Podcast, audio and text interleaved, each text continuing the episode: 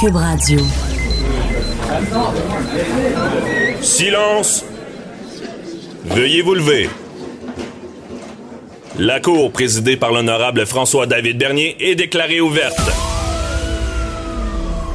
Entrez dans les coulisses de la justice. Écoutez, vous serez pas jugé. Ils appellent à la barre les acteurs de l'actualité. Oui, votre honneur. Avec François-David Bernier. Avec François-David Bernier. Avocat à la barre. Cube Radio. Bonjour, bon début de semaine, euh, bienvenue à l'émission. Euh, Aujourd'hui, bon, c'est l'heure euh, de vos nouvelles judiciaires décortiquées, analysées pour vous.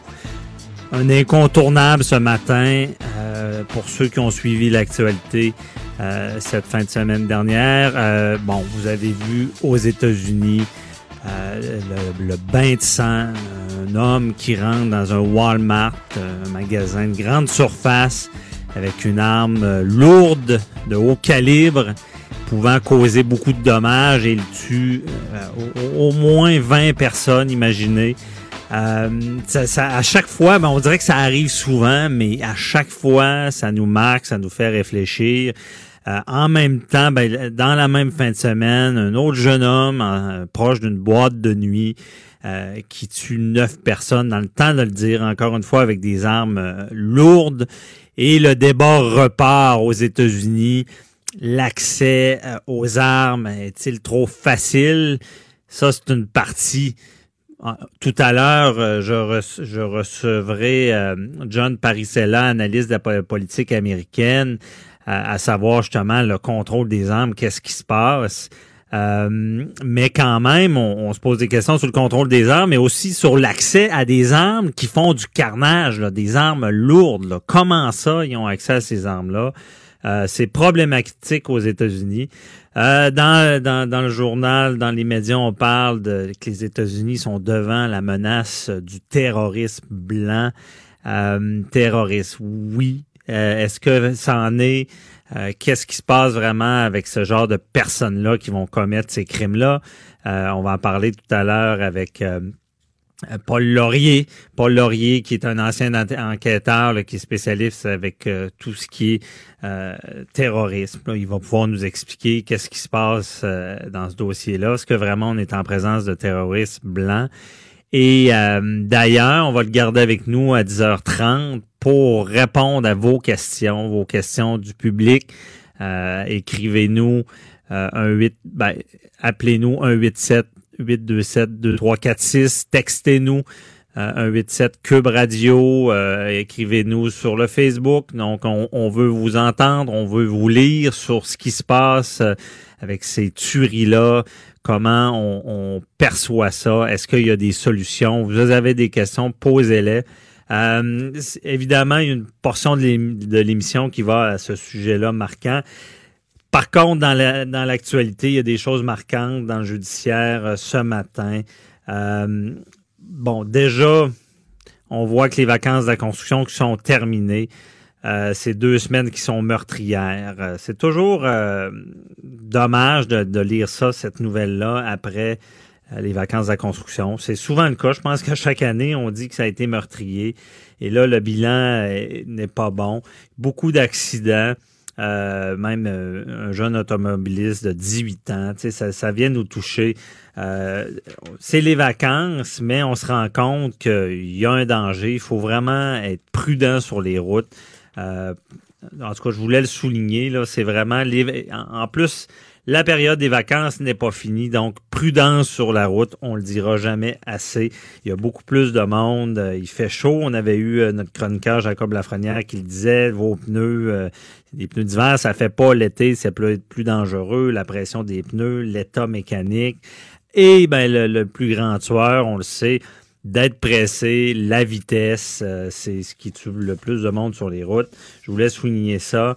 Euh, ensuite, un autre dossier euh, qui vient nous marquer. Vous savez que, bon, c'est une dame qui, son assureur refuse de l'indemniser. C'est une femme de Montréal qui dénonce que son assureur refuse d'indemniser depuis près de deux ans à la suite d'arrêts de travail pour dépression, anxiété, épuisement. Euh, et elle ne peut pas travailler elle a eu une partie de l'indemnisation, mais elle n'a pas tout eu. Euh, je souligne tout le temps ce genre de nouvelles-là parce que c'est dans le domaine des assurances, là, pour ceux qui l'ont vécu, il y a un réel problème. OK? Les assureurs ont souscrit à notre assurance, bon, que ce soit l'assurance collective, que ce soit une assurance personnelle ou quelle que soit. Euh, on souscrit, souscrit, on la paye, mais des fois, on est mal assuré. On se rend compte qu'on est mal assuré. On s'en rend jamais compte, rarement compte lorsqu'on la paye et on pense l'avoir, mais trop souvent lorsqu'on en a besoin. C'est arrivé, j'ai vu dans ma pratique, moi, c'est désolant des gens devoir se battre contre l'assureur. Et la dame en question, qui est Catherine Gélina, dit euh, c'est David contre Goliath. Et je le souligne, effectivement, les assureurs ont beaucoup de ressources euh, juridiques pour euh, dire bon, vous avez pas coché la, la bonne place, vous avez pas dénoncé la bonne chose. J'élargis cette nouvelle là, là mais c'est problématique. D'ailleurs, je pense qu'il faudrait changer certaines choses euh, dans ce domaine-là parce que euh, je pense que la minute qu'une assurance est approuvée, elle devrait, euh, l'assureur devrait être obligé de payer et par après devoir réclamer. Dans le code civil, ça devrait être ça, mais c'est pas ça dans la pratique. Euh, il y a une différence entre être payé puis eux réclament et devoir se, défendre. Déjà, on peut avoir un peu plus de moyens, mais imaginez comme cette dame qui n'a plus de revenus, comment se battre, et que l'assureur qui a un contentieux, qui va avoir les moyens d'avoir un avocat et de prendre des procédures. Donc, des fois, ils ont la capacité d'écraser des gens. Euh, et je le rappelle, ça devrait changer. On devrait être payé. La, fameuse enquête que l'assureur fait lorsqu'il décide de pas payer, là, elle devrait être faite au départ lorsqu'on souscrit. Parce que je trouve ça malhonnête qu'on paye une police, on se pense assuré et que la problématique va survenir lorsque euh, on aura besoin de cette indemnité-là et on sera dans le besoin vulnérable. Donc, je voulais souligner ça pour les assurances. Et cette nouvelle-là de Catherine Gélina soulève un autre problème de société juridique, c'est les dépressions. Si les dépressions majeures, euh, je pense qu'il y a encore beaucoup de tabous au Québec. On, on, on reconnaît mal cette maladie-là. C'est souvent l'impression de dire, bon... Euh, c'est ça, elle veut pas travailler, elle, elle, elle, profite du système et pas vraiment mal en point. Mais rappelez-vous, une dépression, c'est euh, chimique. C'est pas seulement que ça me tente pas de me lever le matin. Là, c'est une maladie mentale et ce qui fait que ça devrait être mieux reconnu pour les assureurs, les employeurs et euh, c'est tout le temps la problématique. Lorsque vous allez euh, avoir besoin d'une indemnité, il y, a, votre médecin traitant qui va dire voyons, ça n'a pas d'allure, euh, voici le diagnostic, euh, vous avez besoin d'être en arrêt de travail une certaine période et d'être de reprendre du mieux. Et là, ben, l'employeur ben, a le droit de faire une évaluation également de son côté. Et euh, il va devoir vraiment, souvent, il n'y aura pas le même diagnostic. Puis c'est lui qui va primer, il va exiger un retour au travail beaucoup de problèmes là-dedans. On, lui, souhaite que ça se règle, euh, Catherine Gélina, euh, parce que ça doit pas être facile. Ça nous affecte beaucoup. Imaginez plus de revenus, euh, en mauvais point, malade. donc, ce que je dis là, là c'est vraiment problématique. C'est pour ça que je voulais en parler ce matin. également, autre nouvelle, bon, la SAC peut poursuivre les touristes et non-résidents de passage à Québec apprennent à la dure qu'ils ne sont pas couverts par le no-fault. No-fault, mais vous savez, c'est le régime de sans égard à la faute. Ça veut dire euh, on, on, roule sur la route. Si on fait un accident, on peut pas poursuivre l'autre parce qu'il nous a rentré dedans. Euh, il faut, euh, c'est le gouvernement qui va dire, OK, j'indemnise les deux personnes qui sont blessées avec des indemnités. On n'est pas comme dans les aux États-Unis où est-ce que les avocats, s'entend, sont dans les hôpitaux et donnent des cartes disant, ben, tu as eu un, préjudice, tu as eu un, dommage, euh, donc on, va poursuivre la personne qui te l'a fait, on va aller chercher un montant. C'est un régime qui est installé en 1978 parce que des poursuites sur la route, c'était, il y en a qui n'avaient pas les moyens de poursuivre, puis ils se ramassaient avec rien. On a voulu donner la chance égale, mais des fois c'est problématique parce que certaines personnes euh, ont d'autres situations. On a vu le cas d'une dame où est-ce qu'un sac de, gonflable, un défaut de manufacture euh, d'une Ford, ça explose et est blessée à vie. Elle peut pas poursuivre. Elle aurait des millions aux États-Unis, mais au, Québec, elle est indemnisée. Une indemnité qui est beaucoup moindre que des fois une poursuite contre un manufacturier pourrait être faite. Euh, donc, c'est problématique. Et comprenez bien que la personne qui vient avec son véhicule ici, ne sera pas euh, euh, et fait un accident, mais la SAC en ce moment va rechercher l'argent. Il n'est pas couvert parce qu'il n'habite pas ici. Il est non résident. donc, il, doit payer ses choses. C'est son assurance qui va régler le dommage. Et moi, je pense que c'est une, une brèche aussi pour le le régime de nos fautes, qui est souvent décrié comme trop fort. Euh, on voudrait être capable, dans certaines exceptions, de poursuivre. Peut-être que c'est une brèche sur l'analyse de la résidence. Est-ce que justement un manufacturier euh, qui a un siège social ici est vraiment résident? Est-ce qu'il n'y a, a, pas de quoi à faire là-dessus? À suivre.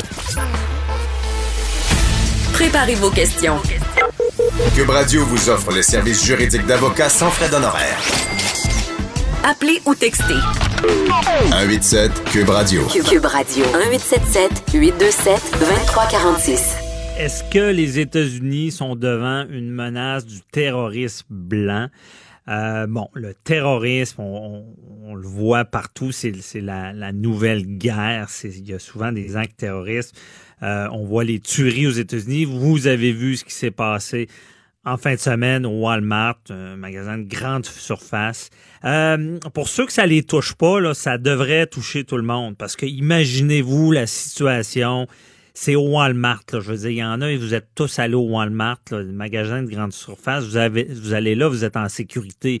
On penserait jamais qu'en l'espace de quelques secondes, je crois, bon, il y, a, 20 personnes de décédées et, et plus. Là, j'ai pas le chiffre exact devant moi. Euh, imaginez, là, vous êtes là avec votre famille, c'est une menace qui grandit. Et la menace, euh, pendant une certaine époque, on était, bon, les, extrémistes, les terroristes, euh, djihadistes, euh, on pensait que c'était seulement eux, mais on se rend compte que la menace terroriste peut venir d'ailleurs aussi. Là, on parle de blanc. cette personne-là qui semblait n'avoir contre les hispanophones aux États-Unis, mais j'imagine qu'il faisait pas de sélection lorsqu'il tirait.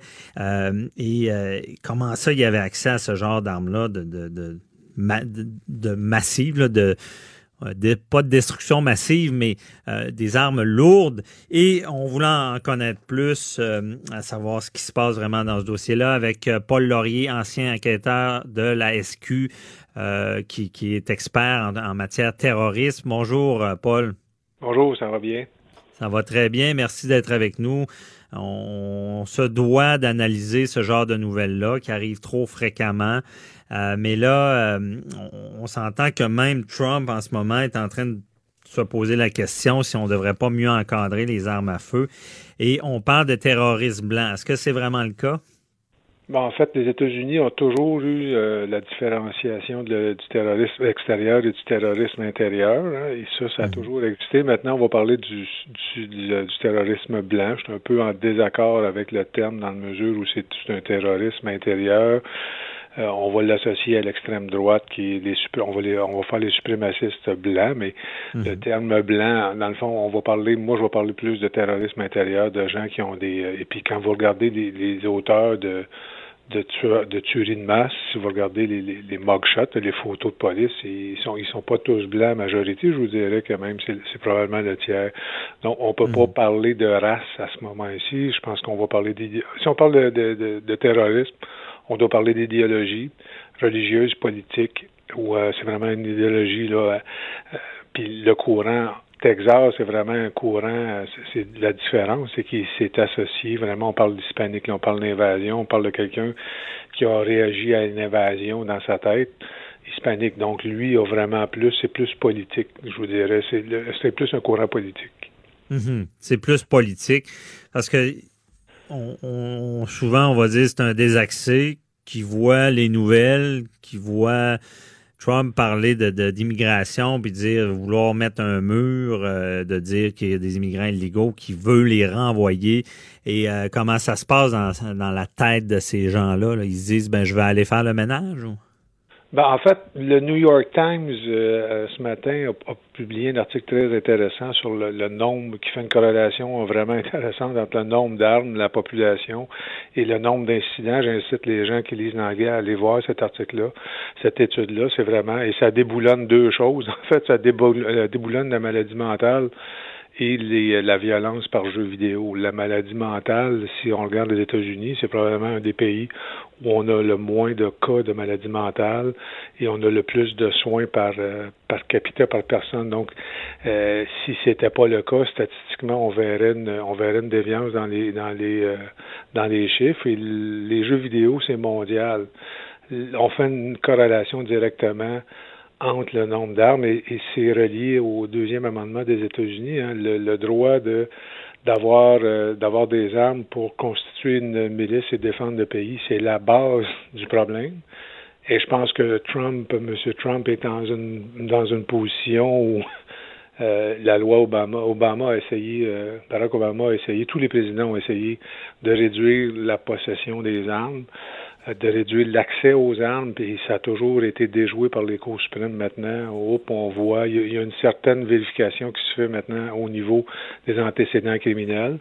On pourrait faire, euh, comme on fait au Canada, il y a des questionnaires. Vous, vous devez être en pour avoir le casier euh, judiciaire et être en, mentalement euh, mm mentalement correct pour avoir des armes à feu. Il s'est révisé à tous les cinq ans. Je pense que les États-Unis sont enclenchés. Est-ce que cette fusillade-là va faire qu'il y a quelqu'un à quelque part qui va dire ben oh, c'est assez, on y va, parce qu'on sait. Les, puis quand vous parlez de Walmart, moi ça me fascine tout le temps. Je vois souvent aux États-Unis. Et vous rentrez dans les, magasins de chasse, les magasins de pêche, vous rentrez au Walmart, il y a des armes partout et des armes mm-hmm. très puissantes qu'on ne voit pas ici. Ben, c'est ça. Et Paul, déjà, euh, Donald Trump parle, c'est surprenant d'entendre ça de lui, de, de régir la vente pour lui des armes. Mais euh, moi, c'est une chose qui me frappe ce matin, là, OK? Je comprends qu'aux États-Unis, ils sont inondés d'armes. Mais pourquoi on, ils ont accès à ce genre d'armes-là qui, qui c'est un carnage? Je veux dire, tu sais, quelqu'un qui va rentrer avec un autre genre d'arme, je sais pas, j'ai l'impression qu'on a une chance de, se cacher. Mais là, avec le, genre d'arme euh, lourde qui fait du dommage dans, peu de temps, euh, je comprends même pas pourquoi on n'est pas à interdire ce genre, ce genre d'arme-là avant même de penser de restreindre le nombre.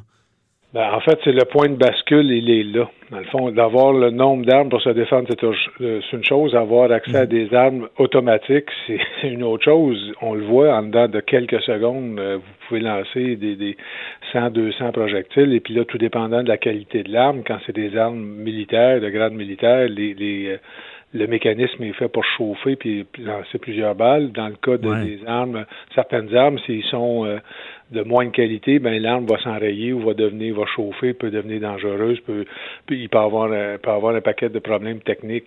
Mais c'est fascinant. Euh, mais ça reste toujours l'amendement numéro 2.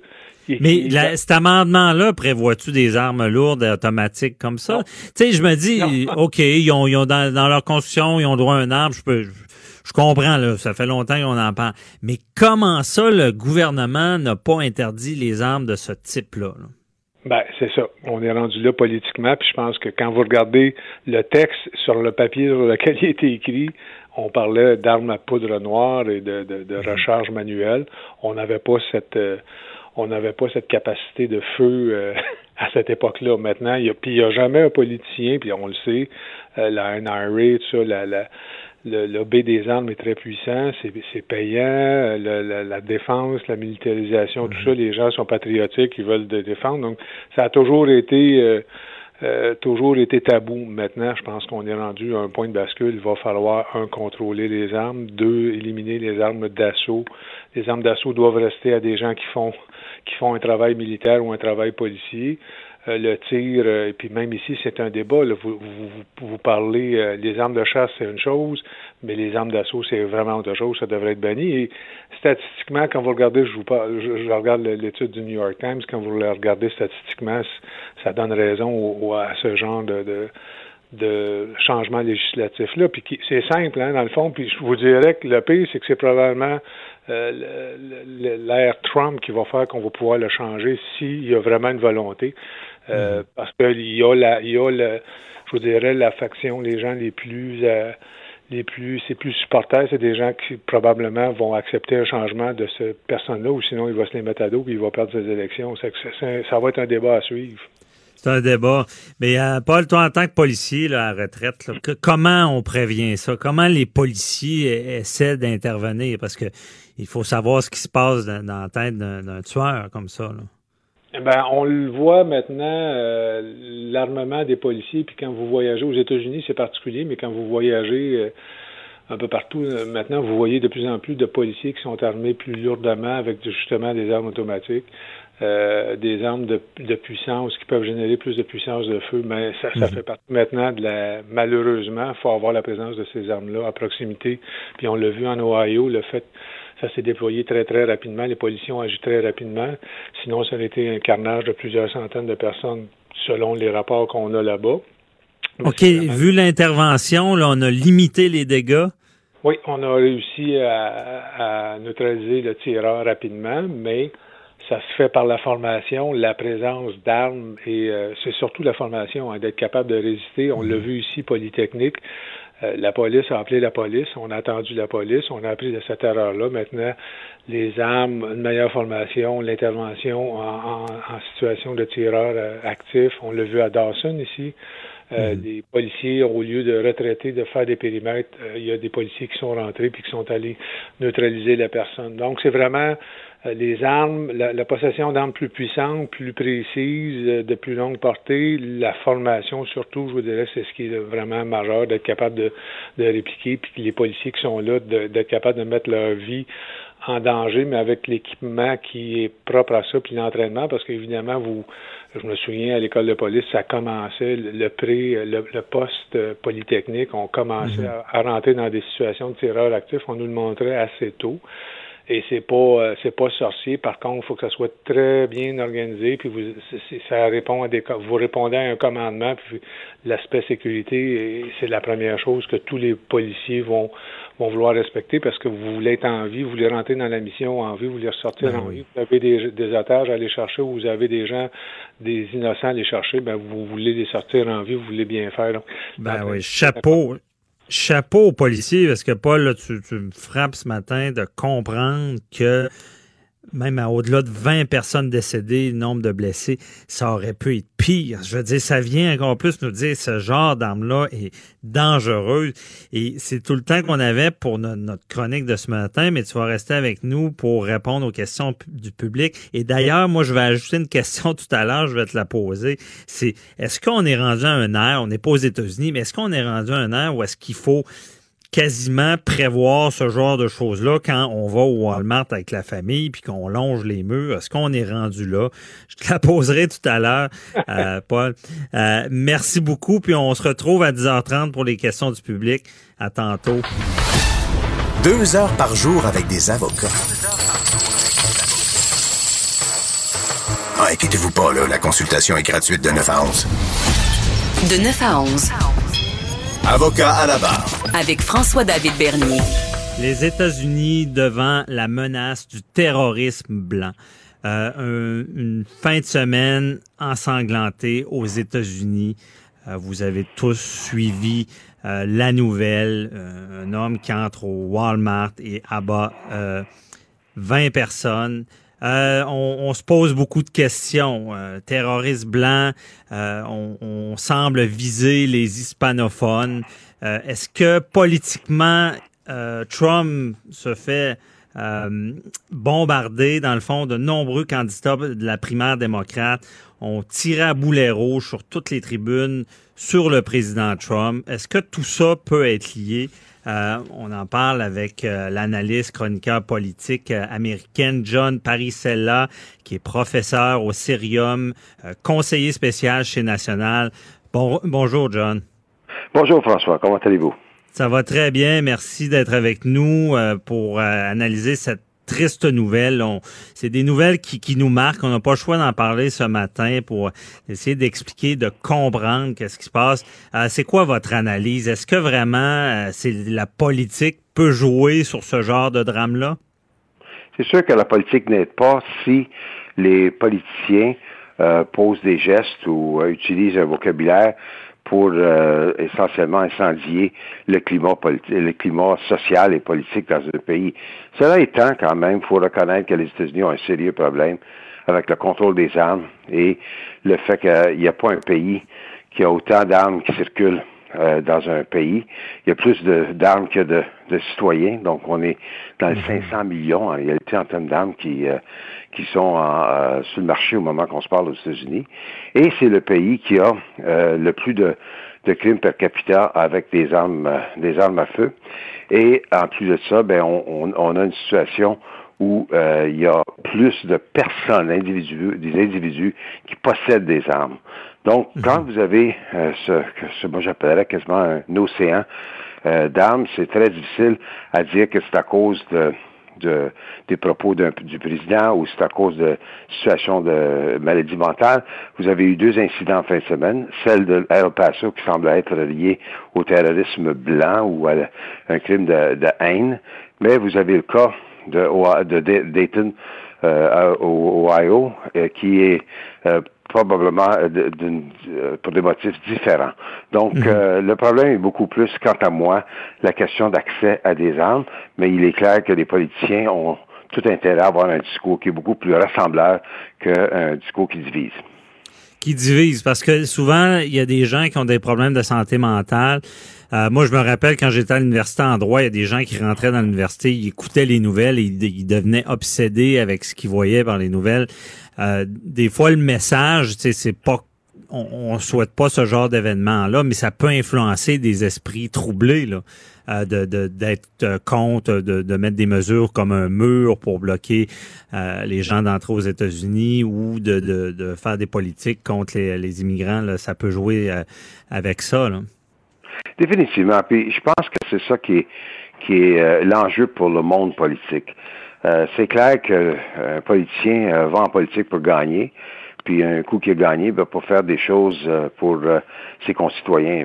Le problème semble être que les gens mettent tellement d'emphase sur leur fameuse, qu'est-ce qu'on appelle leur fameuse base d'appui, mhm. qu'on essaie d'alimenter cette base-là, des fois avec des propos qui sont plus, plus pour motiver l'électeur d'aller voter, mais pas de nécessairement penser au bien commun. Donc, quand vous avez des politiciens qui euh, viennent à la conclusion qu'un vote, exemple, euh, anti-immigrant peut être euh, porteur d'une victoire, puis on continue à, accentuer l'emphase sur ça, ben on peut se réveiller avec des situations comme on, a vu à El Paso. C'est, ça serait quand même simpliste de blâmer exclusivement M. Mm-hmm. Trump, mais il reste quand même que M. Trump n'est pas un, un, président qui rassemble le monde. Quand on compare euh, même M. Bush, le président Bush, après qu'il y a eu le, euh, le, 11 septembre, il a été quand même dans un mosquée euh, à New York pour dire essentiellement que c'est pas les musulmans qui nous ont attaqués, c'est des terroristes. Et ça, mhm. c'était un geste reconnu. Monsieur, Monsieur Obama, suite à, à la mort de de, de, de, 20 enfants euh, à, Sandy Hook a demandé aux deux parties que là, c'est le temps d'arrêter de faire la bataille politique entre nous autres, mais de trouver une façon de contrôler les armes et pour euh, empêcher l'accès à des armes d'assaut qui peuvent tuer en dedans de quelques secondes une multiplicité de gens. Mhm. Et encore là, ça aboutit nulle part.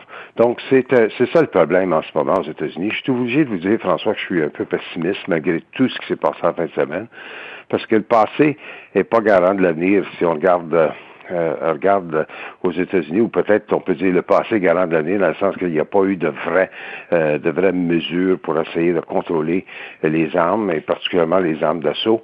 depuis Sandy Hook, il y a eu quasiment 2500 Américains qui sont qui ont été tués suite à des tueries. Euh, de mhm. masse. Donc, euh, c'est pas très encourageant. Et je ne pense pas que quelque chose s'est passé ce, week-end qui va nécessairement changer ça.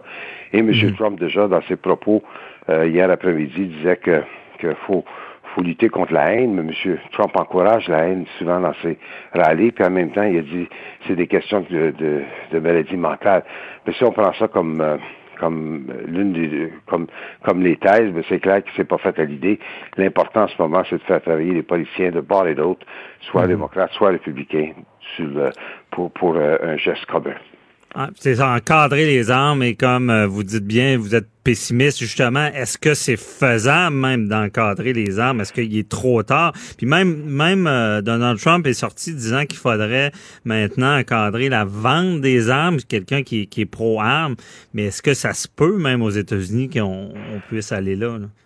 Ben, on peut définitivement faire des vérifications pour euh, que, disons, sur la personne qui fait une demande d'achat, mais pas une vérification euh, en faisant un téléphone euh, la journée de l'achat, mais ça peut prendre quelques jours pour voir si la personne a des antécédents, soit criminels, soit d'instabilité mentale ou quoi que ce soit. donc ça, ça, serait, ça, ça serait déjà mieux. C'est très inégal à travers du pays. La deuxième chose, c'est des armes d'assaut. il est clair qu'il y avait une interdiction qui a été mise en place à partir de 1989, renouvelé et renforcé en 1994, mais qui avait malheureusement une espèce de clause qui disait qu'il fallait que ce soit renouvelé dans dix ans. Et ça veut mhm. dire en 2004. Et depuis 2004, euh, cette, euh, cette interdiction-là n'a pas été renouvelée. On s'est pas euh, occupé de ça, là. Non. Puis, ben, c'est parce qu'il n'y a pas de consensus. Vous savez, vous avez deux chambres. Vous avez la Chambre des représentants et la Chambre de, euh, du Sénat, puis le président doit signer ou, ou, a le choix de signer ou ne pas signer, faire un veto s'il le veut, euh, des propos qui viennent sur son bureau, mais il n'y en a pas eu qui sont, sont rendus au bureau parce que les démocrates euh, peuvent pousser de leur côté dans une chambre qu'ils peuvent contrôler, mais les républicains sont de l'autre côté qui résistent beaucoup, et surtout le lobby de la NRA, qui est la National Rifleman Association. Ça, c'est le lobby pour euh, une libéralisation à l'accès euh, des armes. Donc, euh, vous êtes pris avec un lobby très fort, un mhm. manque de volonté de la part des politiciens, et vous avez le deuxième amendement de la Constitution américaine. C'est quasiment constitutionnel. C'est constitutionnel de, de, pouvoir posséder une arme. Mais quand c'était fait, cet amendement-là, on était dans un contexte de, de, de guerre, de révolution. Euh, aux États-Unis. Maintenant, on est mhm. dans une situation qui est, euh, qui est une démocratie euh, établie, connue depuis plus de 200 ans. Je pense pas qu'on a besoin d'avoir accès à tant d'armes et avec la facilité. Mhm. Puis est-ce que c'est de en ce moment, on peut dire qu'il va falloir agir parce que c'est pire que ça a été dans le passé en ce moment? Ben, je dirais que les crimes de, haine depuis à peu près trois ans sont, sont, en montée. Donc, euh, c'est pour ça que vous avez entendu le terme terrorisme blanc que vous avez utilisé vous-même dans votre introduction. Euh, c'est clair que, que cette question-là émerge euh, de plus en plus. un certain populisme de droite qui encourage un, discours anti-immigrant anti, immigrant et qui cible des, des parties de la population, des minorités. Euh, mhm. donc ça, c'est clair. Mais il reste quand même que euh, on sait aujourd'hui qu'il y a des problèmes de santé mentale qu'on n'ose pas des fois en discuter aussi ouvertement qu'on le fait aujourd'hui. Donc, peu importe la cause, moi, c'est pour ça que je suis un peu pessimiste aujourd'hui, parce que mhm.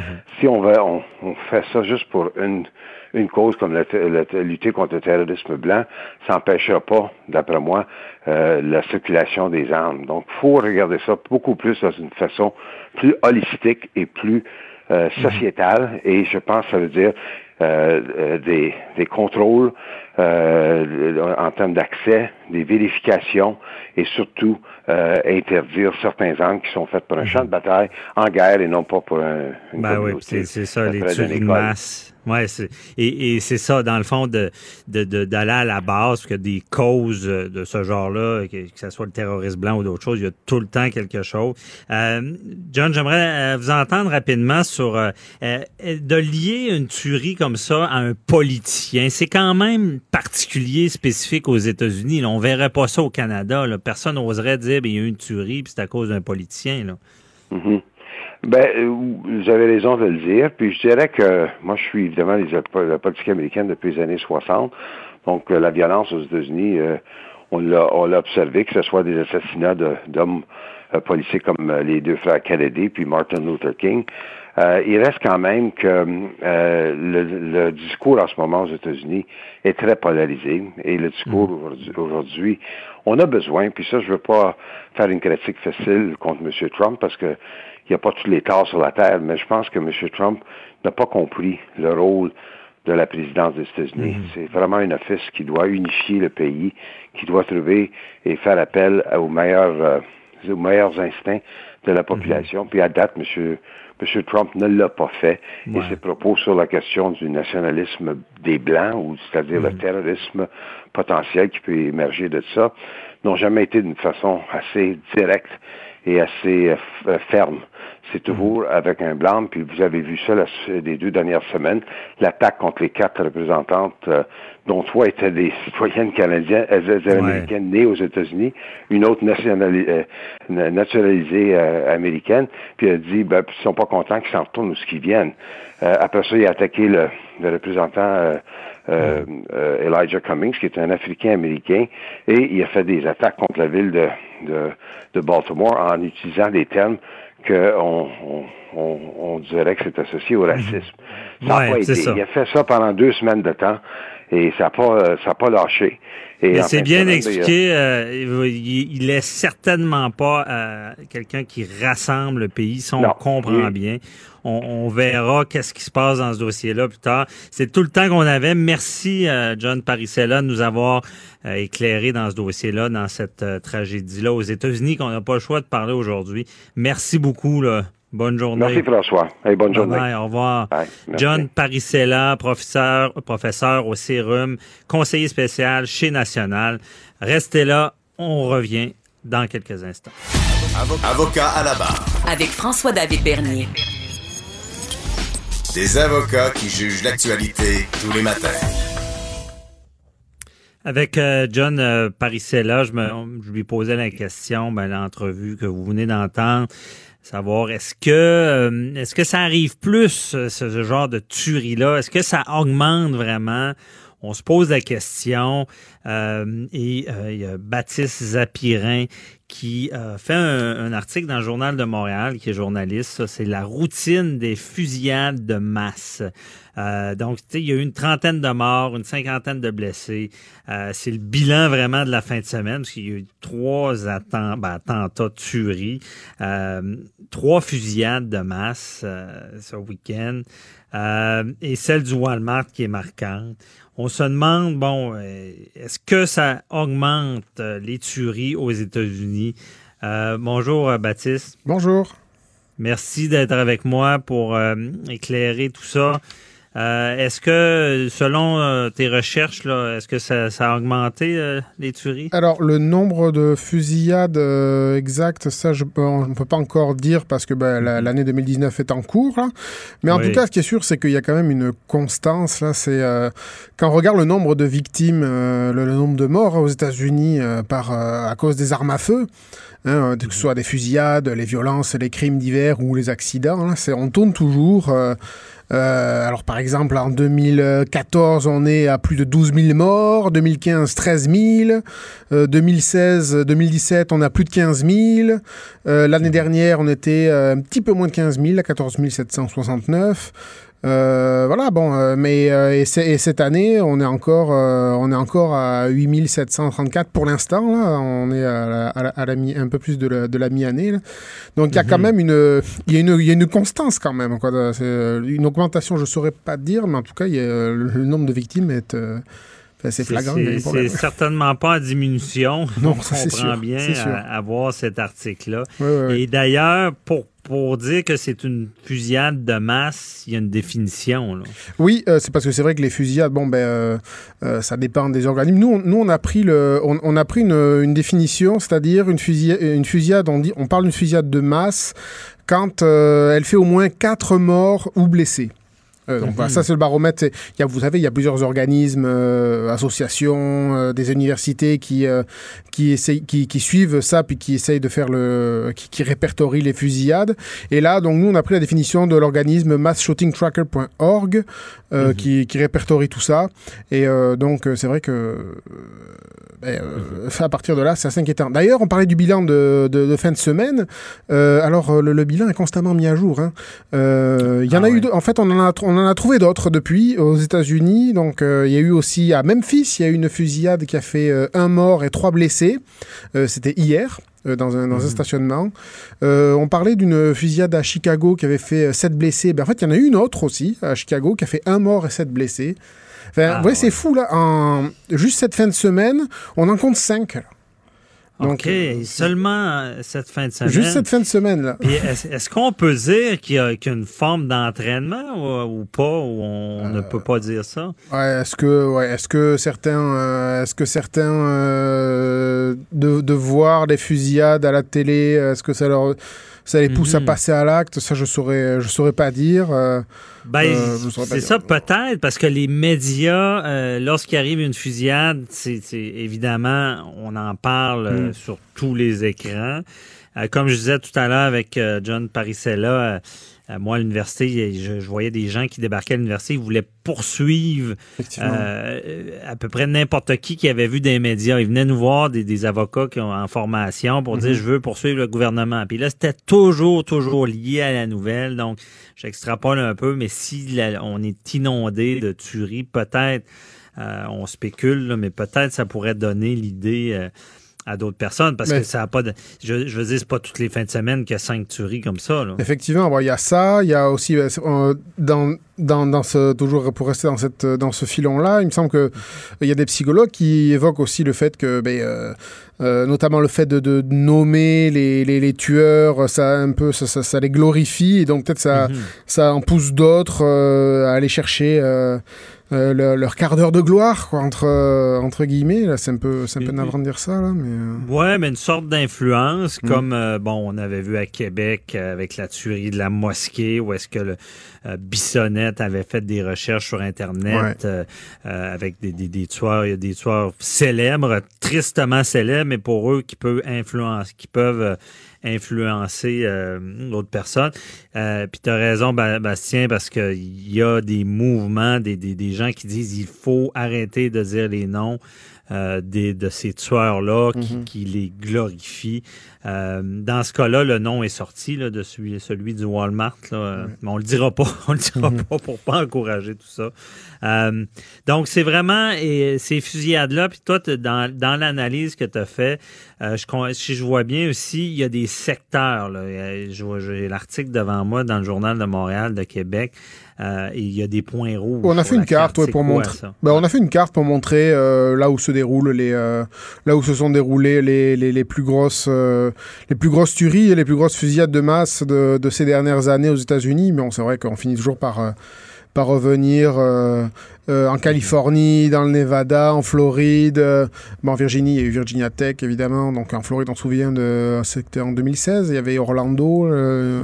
un qui s'en était pris, je crois. C'est la c'était une boîte, de nuit gay, je pense. Voilà, ouais, c'est ça. Donc, euh, euh, bon, y a, voilà, on, on, retrouve, euh, on retrouve souvent ça, quoi. C'est. Il y a vraiment des secteurs, c'est particulier parce que le Texas, que tout le monde a des armes. J'analyse ton, ton plan. le Texas, il y a plus d'endroits, mais c'est moins c'est le point rouge, c'est moins volumineux qu'au Nevada. Ils sont moins doués peut-être. En Georgie, ouais. Euh, mais euh, bon après on a pris on a pris juste les euh, les, les, les, les, principales donc c'est pas une liste mhm. c'est pas une carte exhaustive hein, donc Moi, je comprends bien, mais ça donne vraiment une idée. Euh, il y a des secteurs que c'est plus fréquent. On mhm. voit des zones des États-Unis où est-ce que ça ne semble pas arriver. Mhm. Et euh, Ce qui est flagrant, c'est que de toute façon, c'est quand, quand on voit ces, ces chiffres, c'est surtout que c'est flagrant c'est hyper fréquent aux États-Unis par rapport au reste du monde. Hein. Euh, cette année, on est à 280, ben je crois 295 fusillades aux États-Unis juste depuis le début de l'année. Mhm. Alors que bon, ailleurs dans le monde, euh, il y en a peut-être une, quoi. Euh, oui, c'est frappant. c'est quand même incroyable, quoi. C'est incroyable, mais toujours selon tes recherches, on se fait à ça, mais est-ce que toi, est-ce que tu penses que c'est associé justement à l'accès aux armes qui est trop facile? Euh? Mais en tout cas, euh, alors, j'ai pas, euh, on n'a pas d'étude qui dit oui, c'est ça, mais ce qu'on peut mhm. constater, c'est que, ben, en tout cas, sur tout ce qu'on a, sur tout ce qui a été pointé du doigt depuis le début, ben, on dit, ben, ben oui, il y a du, il y a, des, là, il y a des, il y a des crimes ou des attentats. c'est le racisme, c'est les jeux vidéo, c'est on a on a pointé plein de choses, le suprémacisme. Mais il y a plein de pays euh, occidentaux euh, où tout ça, ça existe, là. Euh, mais mhm. voilà, il n'y a pas de, mais il a pas 300 fusillades dans l'année. Il euh, n'y a qu'aux États-Unis. Et la différence, ben, quelque chose qui est aux États-Unis et qui, qu'il n'y a pas ailleurs, c'est cet accès aux armes, euh, aux armes très, très faciles, et notamment aux armes semi-automatiques. par exemple, on se souvient de, de l'AR-15 là, qui avait été utilisée. Euh, c'était à Las mhm. Vegas, je crois, Venture. C'était, c'est une arme semi-automatique. on dirait, on dirait une arme de guerre. c'est, oui. Mais voilà, bon, ça, ça ressemble. Alors, ça doit faire fantasmer certaines personnes aussi. Et donc, bon, ben voilà, aux États-Unis, c'est AR-15. Euh, on en trouve entre 5 et 10 millions en circulation. Euh, alors que, bon, au Canada, pour 100, et puis bon, voilà, c'est très commun, euh, voilà, chez les civils, chez les policiers, voilà, on, on peut s'en procurer. Alors qu'au Canada, mhm. par exemple, bon, bah, c'est une arme classée arme à autorisation restreinte. Donc, la possession est interdite, sauf une licence. Son usage est limité dans les clubs de tir. C'est quand même plus compliqué, c'est quand même plus compliqué de, de se le procurer. Après, il doit y avoir mhm. aussi des, une question d'histoire, hein, parce que, bon, au Canada aussi, on peut se, on peut se procurer des armes relativement facilement, hein, mais euh, on n'a pas des. On mais pas jamais, hein. jamais des armes qui vont faire ce genre de dommages-là. c'est hmm. ce, qui, ce qui est frappant. Tout à l'heure, même euh, Paul Laurier, spécialiste en terrorisme, nous disait que euh, le, celui qui a tué 20 personnes au Walmart a été arrêté. Là. Il aurait pu faire encore plus de victimes. Et comme tu disais bien, le tireur de Las Vegas n'aurait jamais pu faire ce genre de carnage-là du haut d'une fenêtre d'hôtel s'il n'avait pas eu accès à, une arme vraiment de, de de destruction, on va dire. ouais. Et euh, dans, toujours, euh, je te questionne beaucoup, là, mais toujours dans tes recherches, là, sans toi à l'aise, est-ce qu'on semble voir euh, dans le nombre, on semble voir des lorsqu'il y a une, une fusillade, dans, dans les, les, temps qui suivent, il y en a plus? Est-ce qu'il y a des concentrations sur les dates j'ai, euh, qui, viennent déterminer l'influence? J'ai pas ces données-là. Je pourrais pas te, je pourrais pas te répondre. Ben, il n'y a pas de problème. Mais j'imagine, en tout cas, on n'a pas les données, mais souvent, le problème, c'est ça, c'est l'influence qu'un va avoir hmm. sur l'autre. Euh, donc, je suis certain que si on analysait, on verrait que les, les, dates, lorsqu'il y a une tuerie, il y, en a plusieurs par la suite. Est-ce qu'il n'y a pas aussi euh, une question de moi, je me demande toujours, ça, ce sont mes réflexions personnelles, mais est-ce que la, construction du mythe national euh, joue aussi peut-être? Parce que, bon, aux États-Unis, ça fait partie de la de, l'histoire des États-Unis. C'est un pays qui s'est construit euh, justement euh, en, rébellion. Euh, il y a donc, donc au moment de mhm. l'indépendance américaine, en rébellion face à la, à, la, monarchie britannique qui voulait priver les Américains d'armes. ensuite, il y a eu des, violences contre les citoyens, contre les citoyens américains. Donc c'était le, le, pays s'est construit en réaction à ça aussi. Donc c'est devenu très très critique et très fondateur la possession des armes et le, droit de s'en servir.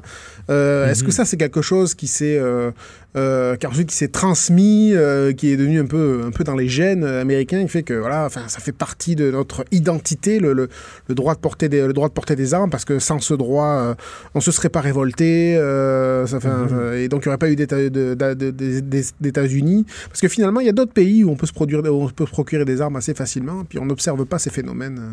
Non, c'est ça, bien dit, parce que justement, les spécialistes le disent, le droit, des, euh, droit aux armes est, dans la Constitution américaine. Donc, c'est comme un droit fondamental. Mais vraiment, ce qui est, ce qui est triste de voir dans, dans ces analyses-là, c'est que euh, quand vraiment ça tombe dans, entre les mains de, de des, des, mauvaises personnes, puis euh, tout ce qui est des, des troubles mentaux, des gens qui... c'est comme si, bon, une arme dans les mains de quelqu'un qui, qui est sain d'esprit, avant de s'en servir, je veux dire, ben, déjà, c'est difficile à comprendre pour nous, les Canadiens, pourquoi euh, on voudrait s'en servir, mais en tout cas, on sait qu'il s'en servira pas d'une mauvaise manière. Mais le problème aux États-Unis, c'est le, mélange explosif, on, on le dira jamais assez, de la maladie mentale et de cet accès-là dont tu parles, d'accès aux armes faciles et d'autant plus à des armes de lourdes qui permettent... quasiment des, armes de guerre. c'est ça, des armes de guerre, des dommages. Et euh, c'est quand même... quand tu as fait cette analyse-là, ça t'a frappé quand même le nombre de... Ah ben c'est... Le, le, nombre de fusillades, c'est unique au monde. Hein.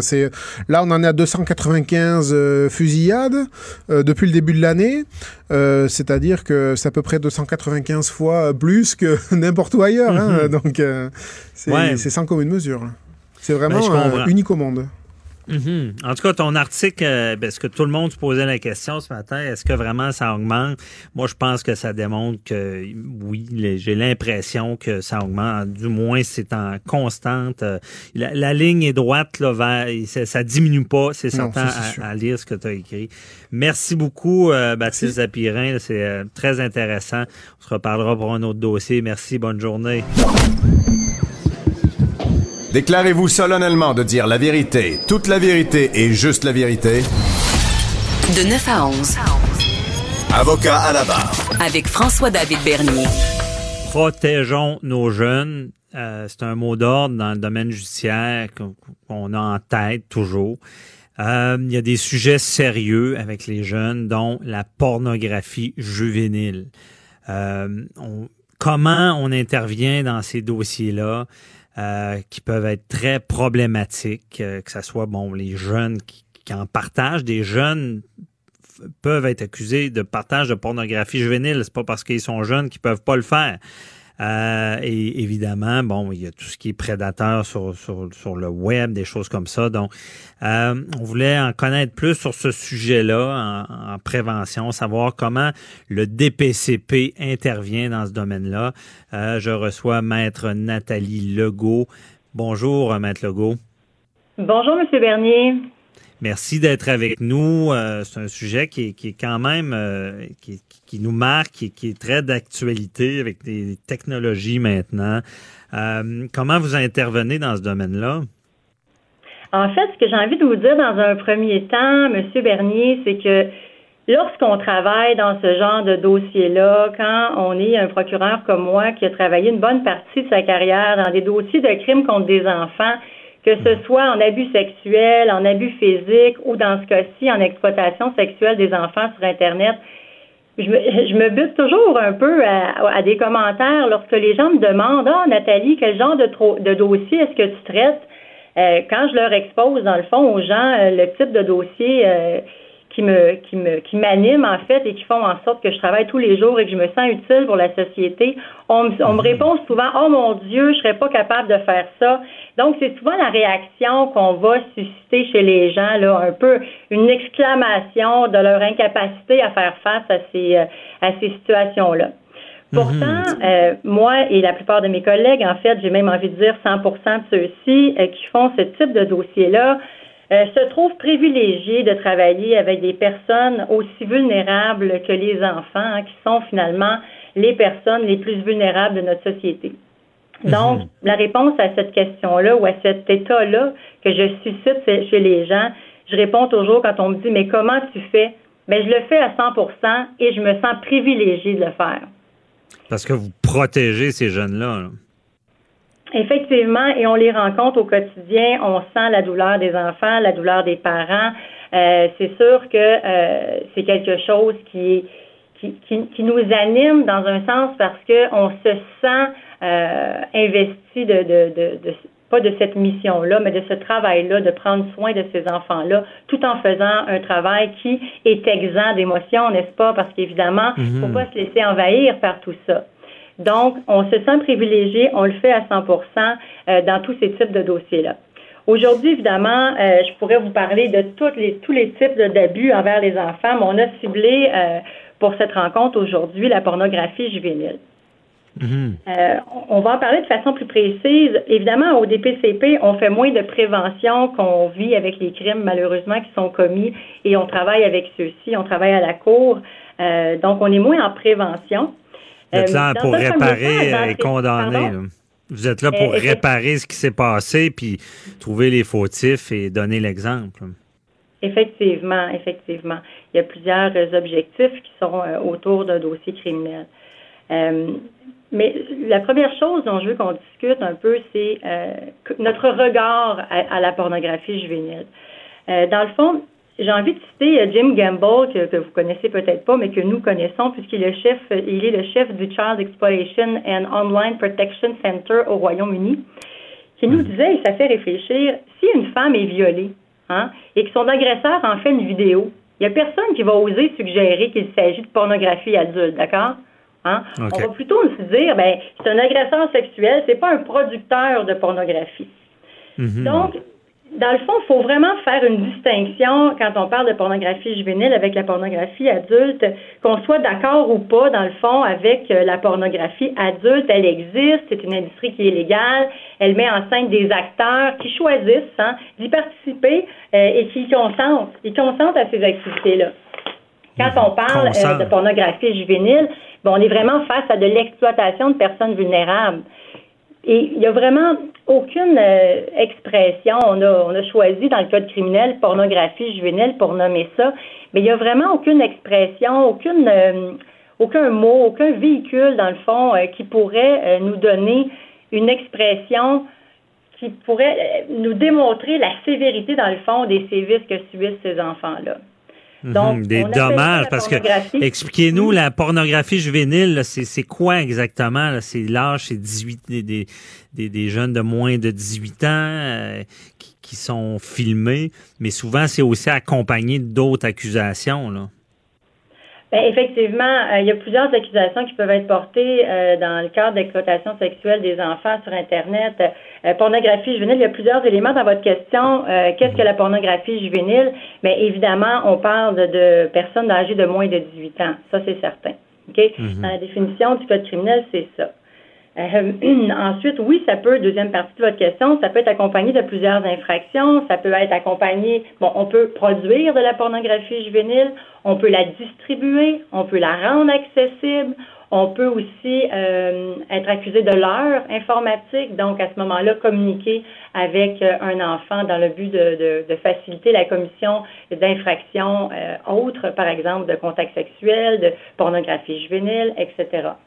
Mhm. Donc, il y a plusieurs infractions qui peuvent être portées et qui tournent autour de la pornographie juvénile. La pornographie juvénile, elle peut prendre plusieurs formes, hein, n'est-ce pas? Euh, ça peut être des photographies, des vidéos. C'est celles auxquelles on pense euh, de façon plus, euh, plus facile, plus réflexe. Là, les gens vont, vont tout de suite associer la photographie et le vidéo. Mais on mhm. peut aussi parler de dessins, de poupées sexuelles, d'écrits, d'enregistrements sonores. Donc, il y a plusieurs supports peuvent euh, contenir de la pornographie juvénile. En fait, on doit retenir que, dans le fond, peu importe son support, la pornographie juvénile représente ou préconise l'exploitation sexuelle d'enfants. OK. C'est ça. Même un écrit, on l'a vu dans l'actualité, quelqu'un qui va écrire une lettre décrivant une agression euh, peut, justement, c'est de la pornographie juvénile. C'est pas seulement les vidéos et les photos. Là. Effectivement, ça peut être euh, différent. Mais Maître Legault, euh, il y, a, vraiment une gradation dans tout ça aussi, sans justifier quelqu'un qui a une possession de, photos, vidéos. Vous, voulez prendre aussi les prédateurs, les gens qui la produisent et qui leurrent nos jeunes. Effectivement, il y a plusieurs, euh, comme je vous disais un peu plus tôt, il y a plusieurs façons de commettre des crimes en lien avec la pornographie juvénile, mais souvent les gens vont un peu euh, minimiser le fait de la posséder et euh, ça fait un peu partie des choses dont j'ai envie de vous parler aujourd'hui Mhm. parce que posséder de la pornographie juvénile, c'est grave. Euh, dans le fond, les enfants qui sont sur ce matériel-là euh, sont des victimes. Euh, c'est quelque chose que les gens peuvent oublier euh, parce qu'on se dit ah il fait juste en posséder, hein. Mais le mot juste en posséder là, c'est c'est dans Faut le pas fond, banaliser c'est- ça, là. Non. Absolument. Il faut pas banaliser ça. D'ailleurs, euh, ces victimes-là qui sont représentées sur ce matériel-là vivent des conséquences importantes du fait de ces crimes-là. Euh, je vais vous nommer par, les, tra- les travaux, dans le fond, du Centre euh, canadien de protection de l'enfance. Je ne sais pas si vous connaissez le Centre canadien de protection de l'enfance. Euh, je vais vous dire que c'est un organisme sans but lucratif n'est-ce pas, qui est un organisme national canadien qui est voué, dans le fond, à la sécurité personnelle et à la protection des enfants.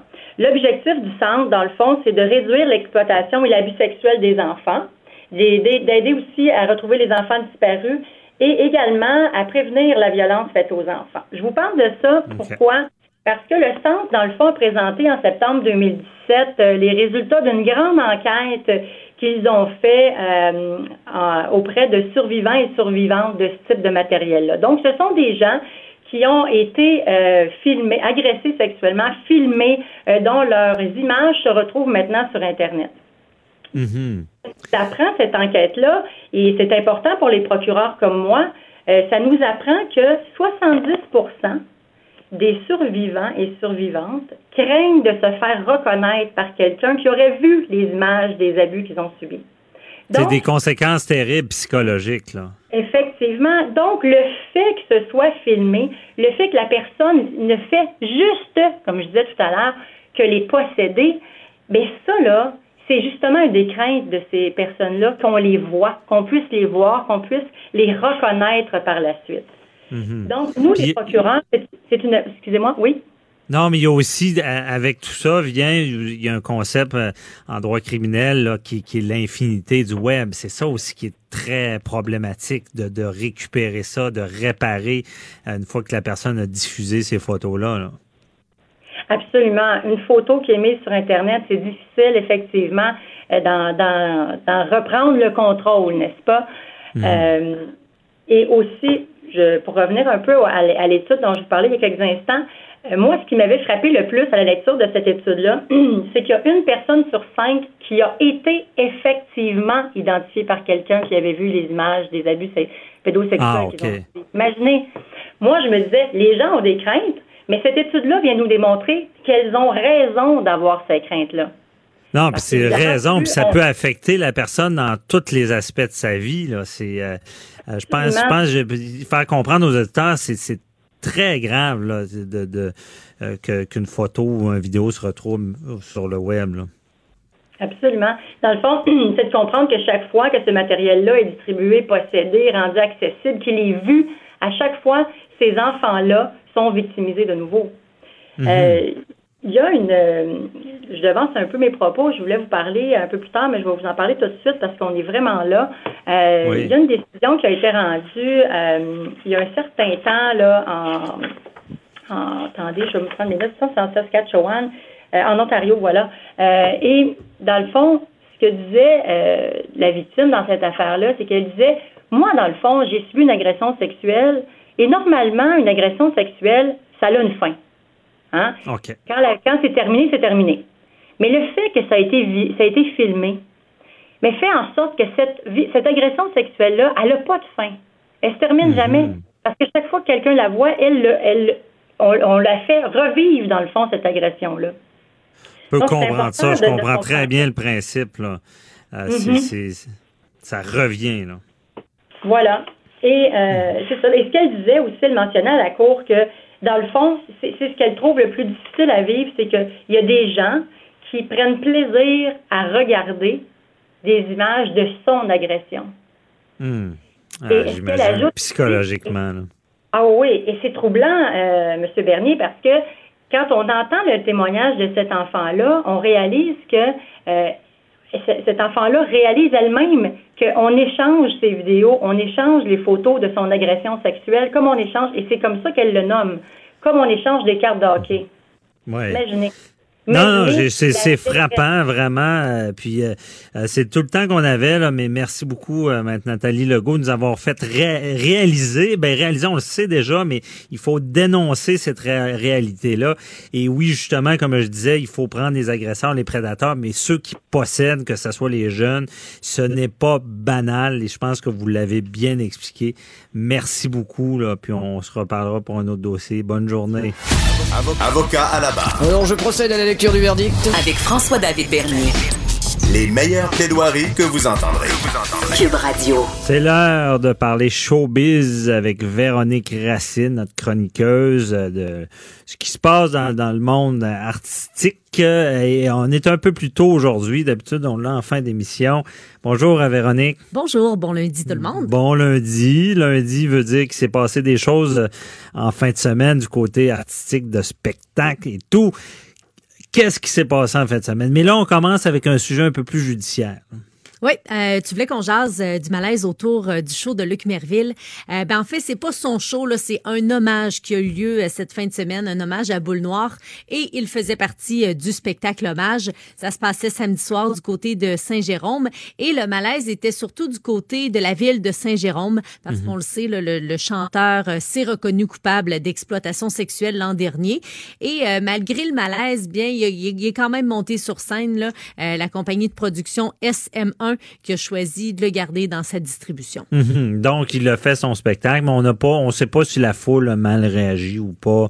Il n'y a pas eu de, j'imagine, de drame en lien avec ça qui aurait été hué. On n'a pas de nouvelles là-dessus. Non, pas de nouvelles euh, sur ça. on a vraiment parlé plus du malaise autour de sa présence euh, dans le spectacle euh, parce qu'il avait plaidé coupable en mai 2018 à une accusation d'exploitation sexuelle mhm. sur une mineure de 17 ans. à ce moment-là, il était en situation d'autorité. ça s'est passé dans les années 90 et il avait été condamné à purger une peine de six mois à la maison. En collectivité, puis il avait lancé un message aussi sur Facebook, je me rappelle, une vidéo. Euh, mais c'est bon que tu en parles, une petite analyse. C'est certain que ce qui se passe avec euh, Locke Merville, c'est quand ça soulève beaucoup de choses, Véronique, beaucoup de questionnements. Euh, parce que c'est une infraction qui est quand même grave. Là, on s'entend l'exploitation sexuelle d'une mineure, on est en autorité, on sert un peu, euh, on sert de notre pouvoir euh, une, forme de contrôle. Donc, c'est grave c'est des infractions sexuelles. Après ça, il y a le registre de, des délinquants sexuels. Il, va être dessus un certain temps. Et là, la question, c'est est-ce que une fois qu'une personne a, bon, a été pris euh, accusé, bon, on le sait, lorsqu'une personne est accusée, au départ, lorsqu'il est accusé, on ne devrait pas l'exclure d'un spectacle, théoriquement, parce qu'il y a la présomption d'innocence au, au Canada. Mais dans les faits, je ça se passe pas tout le temps comme ça. On le sait, une personnalité publique qui est accusée au départ euh, va souvent bon avoir le bûcher public. On va dire que c'est ben, arrivé. Mais ça vient avec la profession. C'est ça. Ça vient avec. Faut vraiment. C'est un domaine. Faut être prudent. Et euh, parce que c'est ça, on, on dira pas ah il l'a peut-être pas fait. Souvent il va l'avoir fait jusqu'à temps qu'il y ait un, un, ben, un, verdict ou un plaidoyer de culpabilité. Et dans ce cas-là, ben lui il a plaidé coupable il l'a fait. Bon. Là, l'autre question qui vient avec tout ça, c'est plus la présomption d'innocence. C'est quelqu'un qui a commis un crime. Qui a purgé sa peine. C'est ça, qui a purgé sa peine. Est-ce que on, doit le réintégrer ou pas? Bon, c'est la question que je soulève. Honnêtement, j'ai pas la réponse. Je sais pas euh, si on c'est correct ou pas. C'est sûr que le dernier mot va toujours à la maison de production, à la personne qui euh, qui veut prendre le risque aussi mhm. d'employer euh, la personne qui a purgé sa peine, qui a été reconnue coupable.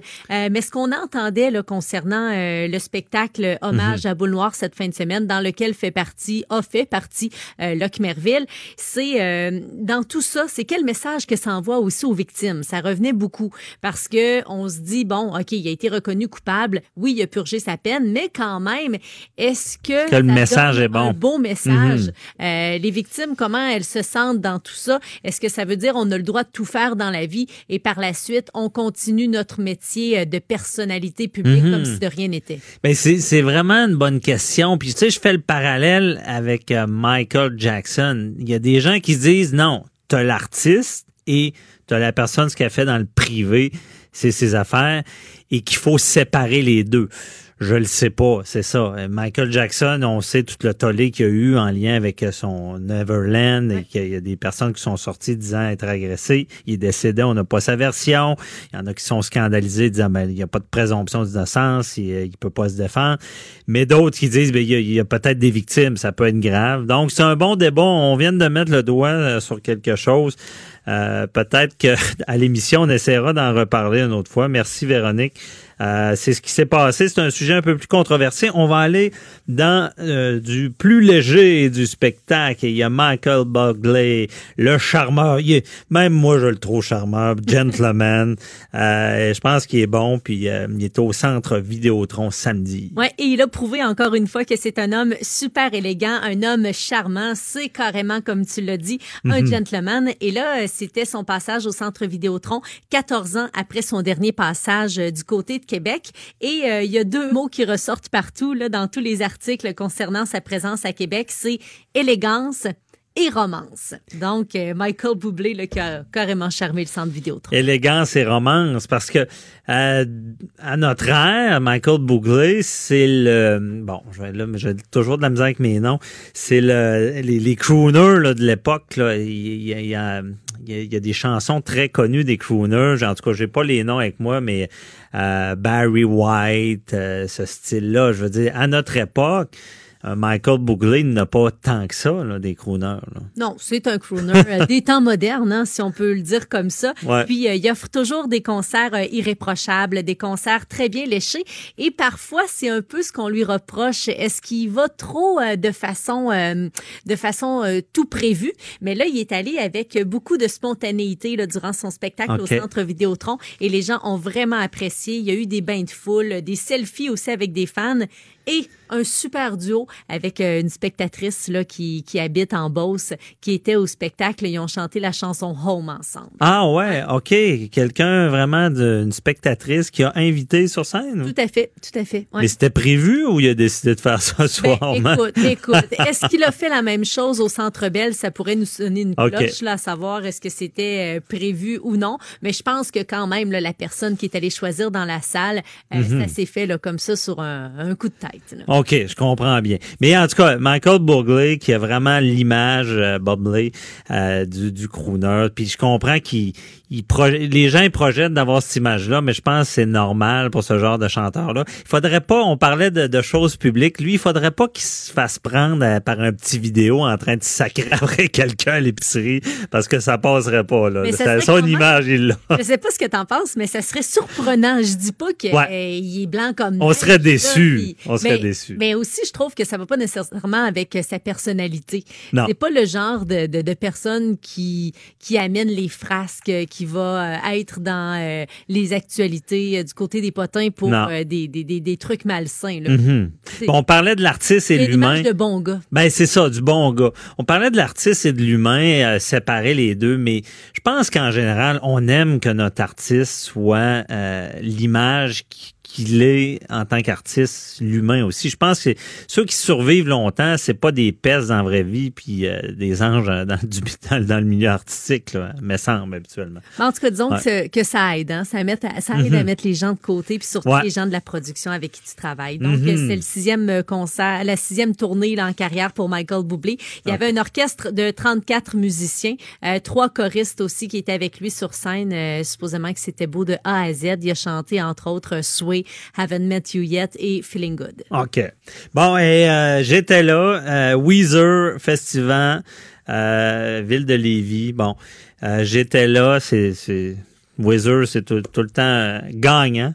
Oui, c'est des hits après hits, là. Mhm. Puis euh, ils ont vraiment réussi à conquérir euh, encore une fois le public. C'est euh, la dernière visite qui remontait au Festival d'été de Québec en 2013. Donc de belles retrouvailles là samedi du côté du Festival de Lévis avec Weezer. une très grande foule, public nombreux, ambiance survoltée. les gens chantaient, les gens dansaient avec eux. le public a, carrément répondu à l'appel. Mhm.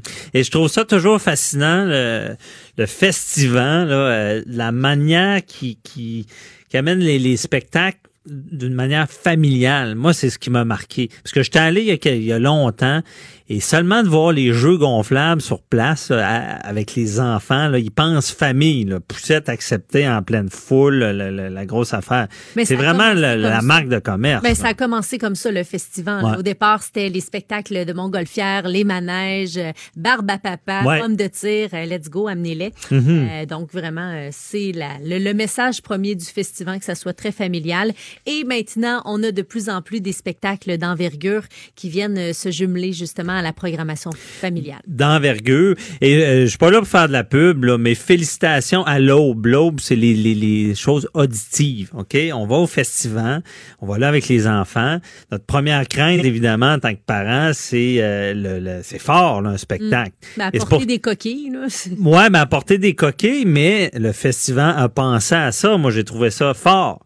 Sur place, il y a un kiosque de l'aube et euh, tu peux euh, louer ces coquilles-là Ah, pour tes génial, enfants. ouais. Ouais, honnêtement, là, ça, ça enlève des casse-têtes. Et euh, c'est drôle à voir les, les petits bouts de chou avec les grosses, les oui. grosses coquilles rouges qui écoutent un spectacle. Parce que moi, honnêtement, j'avais pas ce réflexe-là de dire je vais aller voir un bon spectacle comme Weezer avec mes enfants. me semble que ça, prenait le festival pour euh, donner cette idée-là, ce que- je trouve très agréable. Oui, tout à Ouais. fait. Donc, euh, ensuite de ça, Céline Dion, euh, dans un film peut-être? Oui, c'est une comédie française euh, qui se nomme J'irai où tu iras, donc titre euh, de la fameuse chanson là, de Céline Dion qui a été écrite par Jean-Jacques Goldman, Mhm. qui est sortie en 95 sur l'album 2, qui reste à ce jour euh, l'album francophone le plus vendu au monde. Euh, ça raconte euh, le voyage de deux sœurs qui s'en vont vers Paris, puis il y en a une, il y en a une, l'une, il y en a une. Il y c'est en a une. Bon lundi tout le monde. C'est l'une d'entre elles qui veut passer une audition là, pour euh, devenir pour Céline Dion. C'est une comédie dramatique et Céline Dion, c'est la grande question. Est-ce qu'elle apparaît dans le film? La réponse est non. Elle est vraiment au cœur du scénario. Et dans le scénario, mais elle joue pas dans le film? Non, c'est ça. Elle est au cœur du scénario. Dans le fond, c'est les deux sœurs. Là. Il y en a une des deux qui veut devenir choriste pour elle, mais on la voit jamais. On voit par contre des pancartes là avec euh, le visage de Céline Dion puis tout ça, mais euh, la vedette, là, Céline Dion, la diva, ne fait pas partie de la distribution du je film. comprends bien. Donc, elle, elle prête son nom, euh, son image. C'est la vraie Céline dans le film. Ce n'est pas un personnage. Voilà. Mais c'est ça. Et est-ce que Céline Dion, euh, bon, qui- qu'on voit avec la mode, euh, est-ce qu'on la verra dans des films bientôt? Ben, il y a D'après des, toi. euh, il y a des documentaires là, qui s'en viennent parce qu'il y a plusieurs projets avec Céline Dion. Là. Entre autres, euh, prochainement, un documentaire sur David Foster. Euh, c'est un réalisateur, un compositeur canadien. Il est derrière plusieurs succès de Céline Dion. On pense entre autres à Power of Love, Because You Love Me, The Mhm. Prayer. Donc, ça va être intitulé David Foster Off the Record. Et c'est un documentaire qui va être présenté en première mondiale. Là, ça s'en vient, c'est au Festival international du film de Toronto. C'est le mois prochain. Et il y a aussi des films biographiques, euh, deux en fait, là, qui sont attendus concernant Céline Dion. Un hommage à Céline Dion, The Power of Love, la vraie vie d'Adéline Dieu, ou encore Famous. Bon, euh, on sait pas trop c'est quel Mhm. film encore qui va être utilisé, euh, mais on sait que ça va être doté d'un budget de 30 millions. Et finalement, un cinéaste québécois, Marc-André Lavoie, qui est derrière un long métrage autour de l'enfance de Céline Dion. Oui, mais OK. Bon, là, on va spéculer un petit peu, là. À Véronique. Euh, Là, c'est toutes des, des, des documentaires, c'est toutes des choses sur elle. Mais est-ce que tu penses qu'on pourrait l'avoir comme actrice? Ben, elle, a, elle a d'ailleurs euh, dernièrement euh, levé la main pour dire écoutez, moi j'aimerais ça faire du cinéma, Euh, j'aimerais ça. Je dis pas que j'ai nécessairement le talent pour, mais si je suis bien coachée, d'après moi, on pourrait faire quelque chose de pas si mal. Ouais. Je pense qu'en levant la main, on, on verra Céline Dion prochainement dans, dans- un film près de chez vous. Qui sait? Qui sait? Parfait. Merci beaucoup, euh, Véronique, euh, pour cette chronique showbiz. On se reparle demain. Bye bye, merci. Hein, restez là avec euh, on- c'est c'est l'heure déjà de répondre à vos questions. On revient sur un sujet plus lourd, ce qui s'est passé en fin de semaine aux États-Unis, tuerie dans le Walmart. On vous demandait de, de poser vos questions. Euh, je vais être en présence de Paul Laurier, ancien enquêteur de la SQ, euh, pour y répondre. À tout de suite.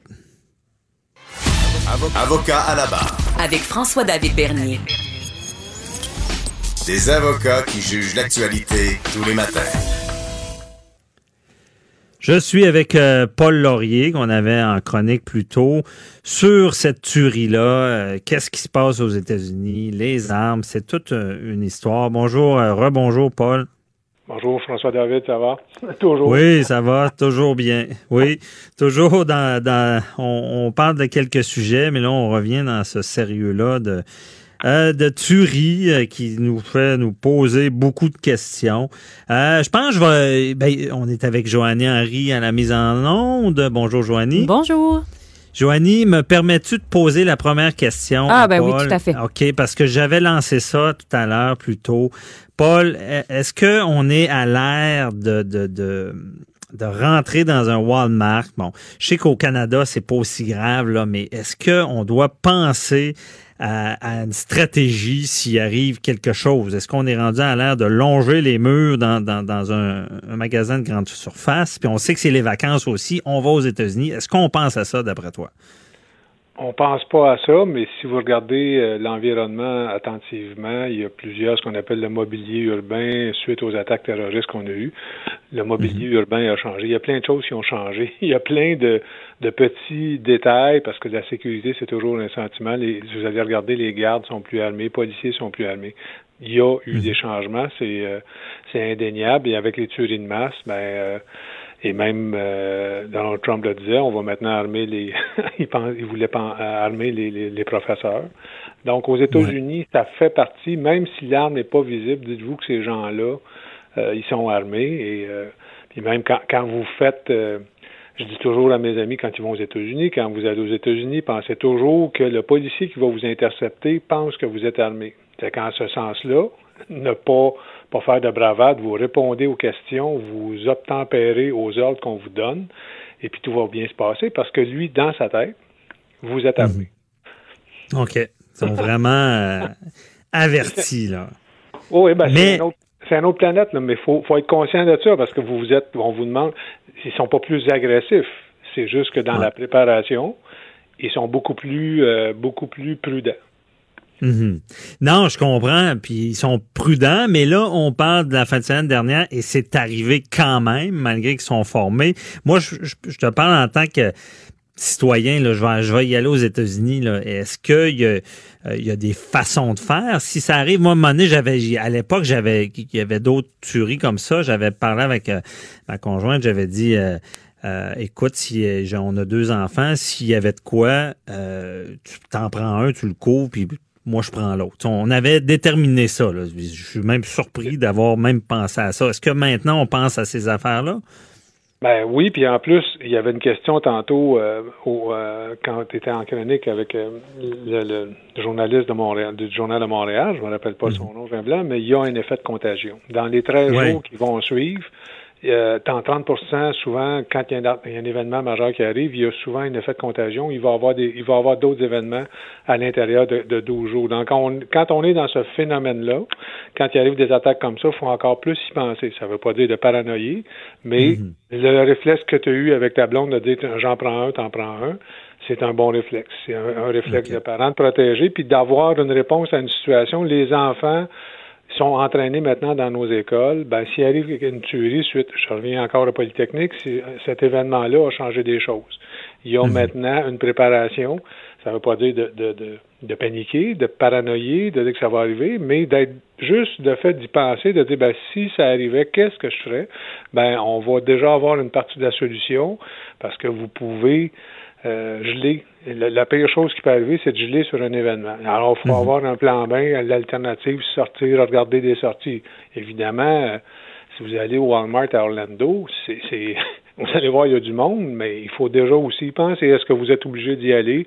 Est-ce que vous pouvez y attendre une autre, euh, un autre temps de la mhm. journée? Donc, il y a des bons moments d'y aller, puis vous êtes dans une foule, et c'est une, une réalité aux États-Unis. OK, c'est une réalité, mais pas, je veux savoir, est-ce qu'il y a des, des façons de faire lorsqu'on est sur place? Là, là je, veux, je veux pas que les gens pensent que je suis dans la paranoïa, mais euh, je le suis un peu pareil. Euh, là, on dit, bon, repérer les sorties. Euh, bon, avoir un plan si on a des enfants, un prend l'autre. Est-ce qu'il y a d'autres choses? Est-ce que, est-ce que les gens les, les, plus touchés sont souvent dans le milieu de nulle part ou il faut-tu se promener dans les allées? Je sais pas, y a-tu de quoi? Ben, je vous dirais, puis ce qui est enseigné aux, policiers, c'est des trucs simples, les barricades. Regardez les structures qui sont solides. S'il y a un poteau, c'est un, poteau d'acier, un poteau de ciment. C'est une bonne barricade. Si vous localisez le tireur, ben vous, déjà vous barricadez puis être, dans pas être dans son axe dans son axe de tir. Euh, mhm. évidemment, si vous avez une fuite, une sortie, vous sortez, vous appelez la police, vous textez, vous avez vous faites le 911. Il y a plein de petits trucs qui sont toujours les plus simples. La, mhm. sécurité, c'est premièrement vous barricader, vous devez pas affronter cet individu-là, essayer de le raisonner, il est armé. quand ça commence à tirer, les détonations vous allez voir, c'est assez impressionnant. Je ne souhaite ça à personne, mais une détonation, mhm. c'est impressionnant.